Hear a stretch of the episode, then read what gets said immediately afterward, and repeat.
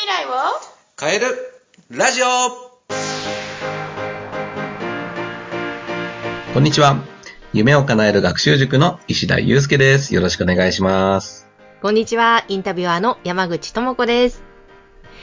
すでに石田さんは夢を叶える学習塾とおっしゃってましたが、トライアングル個別学習塾の先生、え塾長でいらっしゃいますけれども、この塾の特徴がですね、まあ、オンライン授業もやっていらっしゃるんですが、他にもいろんなものを取り入れて進めてくださるんですよね。そうですね。えっと、やってることとしては、まあ、対面の個別指導塾と、まあ、オンラインの学習塾と、あともう一つは性格診断の授業もやっていまして、まあ性格診断は統計学と心理学と脳科学の3つの性格診断を扱っていたりします。いや、これはどういう具体的にことをやるんですか？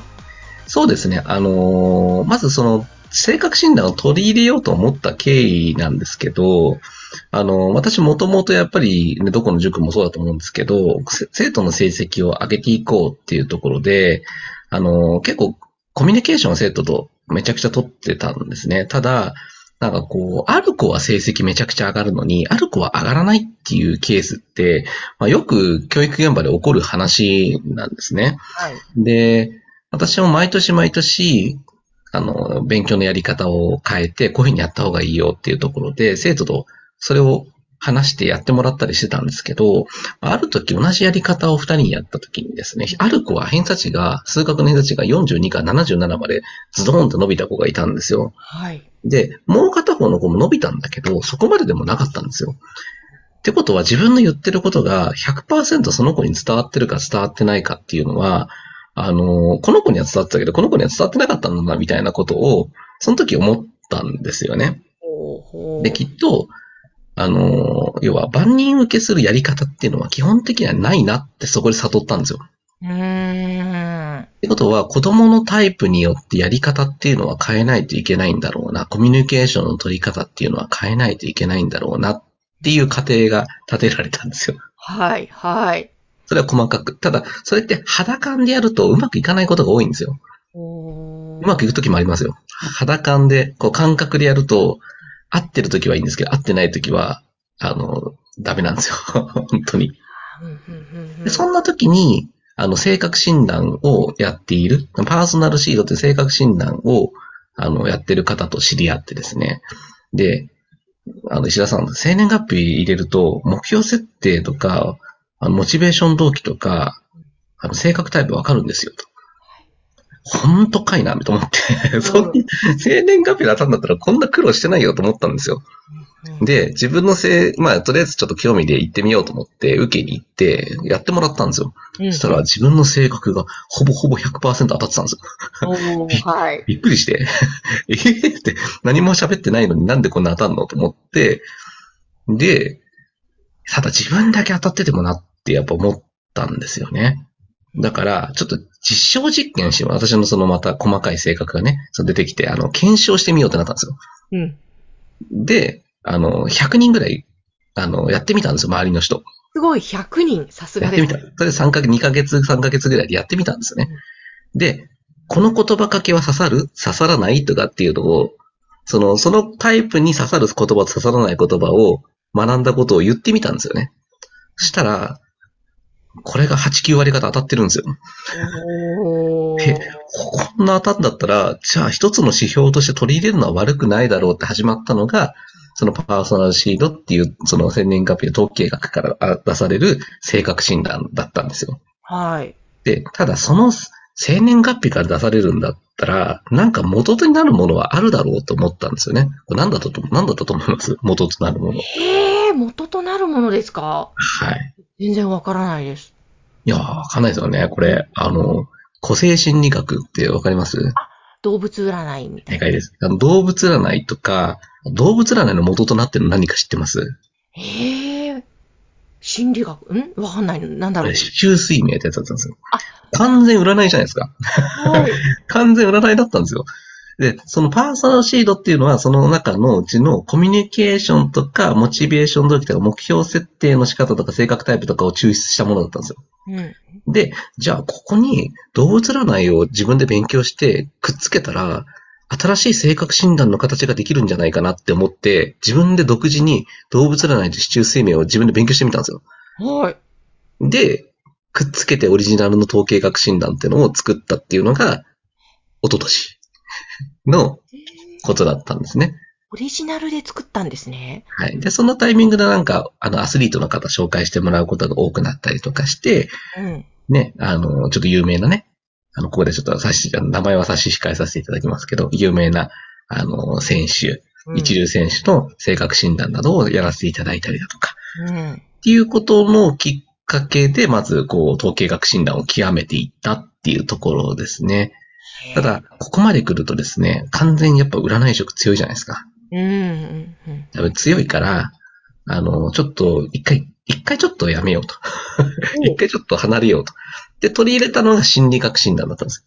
心理学に基づく性格診断。要は質問に答えてもらって答えるような感じですよね。はい、例えば、山口さんだったら、えっ、ー、と、じゃあ、そうだな、コツコツやるのが得意ですかとか、うん、それとも目の前のことをクリアしていく方が得意ですか？っていうと、どちらの方が得意ですか？えっ、ー、と、目の前のものをクリアしていく方ですかね。方が得意なのか、はい、コツコツ計画的に、長期的に見てやっていく方が楽なのか、どっちの方が楽か。前半ですね。前半。はい。ですね。で、これがですね、目の前のことにフォーカスされるのが嫌な人もいるわけなんですよ。うん。これが、ね、親子、兄弟で違ったとしたらどうなるでしょうかと。教育の現場で、ね、起こったとしたらどうなるでしょうって話だったんですよね。はいはい。失敗 OK な子とダメな子。山口さんは、失敗しても、まあ最終的にゴールに行けば大丈夫かって思うか、うん、いや、失敗する前に一回準備してから取り組むべきでしょって思うか、まずやってみるのか、どっちですかね。あ私は前半ですね。やってもいい、やってみてって感じですね。やってみよう。はい。はい。あの、もうぽいですね。はい。山口さんのあの、あの性格診断もやらせていただいているので、はい。まあ、そこのね、中では、確かにそうですね。失敗してもいいからっていうところが出てきますね。はい。はい。ね。これがね、娘さんとは違かったんですよね。そうですね。全然本当に違うタイプなので、はい、ね、接し方とか、やっぱりそういうものを分かった上でやると、あ、この子そうだよなって分かりますね。そうですね。だからそういうのを心理学を取り入れて、じゃあ統計学心理学来たら次は脳科学か、つって、脳科学の勉強を今年やってたんですよ。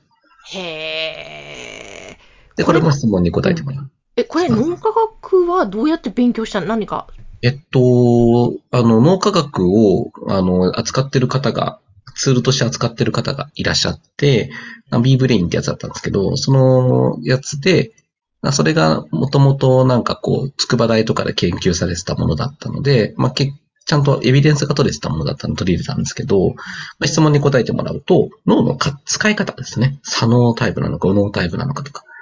まあ、ざっくり言えば左脳だったら計算が得意とか、右脳だったら、あの、空間識別が得意だったりとかね。で、そういうなんかざっくりしたものであったりだとか、まあ、脳の使い方によって得意なこと、苦手なことが分かってきたり。あとは、あと脳のそのストレスが今かかってるのかかかってないのかとか、そういうところまで調べられます。へえ、すごいですね。そういうのを、こうやっていったら、まあ、統、うん、統計学、心理学、脳科学、あ、次は遺伝子かとかって思ったんですけど、遺伝子工学はね、なんかいいのがないんですよ。なので遺伝子工学勉強して、最後に行動心理学とかなんかその辺ぐらいまで網羅できたら、人間学みたいな感じでできるかなと思ってちょっと考えてはいるんですけど。そうですね。はい。えー、実際これ取り入れてみていかがですか？いや、楽になりましたね。楽になったっていうか、その間違いなくはなってきたかなって感じですね。あ、この子のタイプでこの言葉かけたらアウトだなっていうのを昔は平気でかけてたんですよね、やっぱり。で、実際に昔のこの子のタイプ調べてみて、実際どうだったかなって検証してみたんですよ。うん。その時思い出して。はい。そしたら、ああ、やっちゃいけない言葉かけしてたな、とか、やっちゃいけないアプローチの仕方してたな、っていうのを、その時、思いましたね。うん。そうなんですね。はい。でも本当、はい。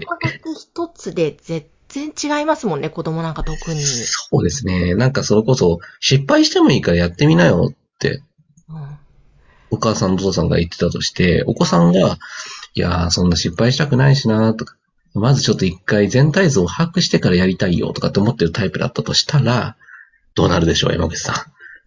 いや、そんなのね、親から、いや、とりあえずやんないよ、失敗してもいいから失敗も経験だよって言われたら、うん、いやいや、反発するし、ちょっと嫌になりますね。なんだろうね、自分が慎重派だったら。そうですよね。うん。はい。そして勉強する意欲もなくな山口さんのお子さんに語りかけるように今言ってみたんですけど。そうなんですよ。真逆タイプなんでね。はい。なんかそういうね、なことが分かってれば、なんかこう変なストレスにもならないかなっていうのも思うんですよね。自分の言ってること伝わんないよとか、なんで伝わんないんだろうとか。それは自分の伝え方が悪いからなんですよ、これが。そういうのを、個性心理学とかも脳科学いろいろ使うと分かるから、だから、塾の先生もそうだし、親御様も、お子様のその学習のそのタイプによって、そうですね、言葉がけ接し方楽になりますね。全然も変わってきますんで。すごいな。そういうのを駆使してやってる塾、なん、ま、とか聞いたことないです。日本で唯一じゃないですかね。なんか調べたんですよ、一応。うん。したら、うん、なかったと思う。三つやってるところはもう本当になかったと思いますね。うん。なので石田先生のところに行くと、まずはお子さんのそういうところも分析してくださる、はい、ということですよね。そうですね。はい。なので、あの、親御様にとっても嬉しい塾だと思いますので、はい。体験授業も今もやっているんですか？やっております。うん。ぜひぜひなので番組の概要欄にホームページ掲載しておりますので、ぜひそちらからまずはご連絡いただきたいと思います。はい。はい。ということで石田さん今日もありがとうございました。はい、ありがとうございました。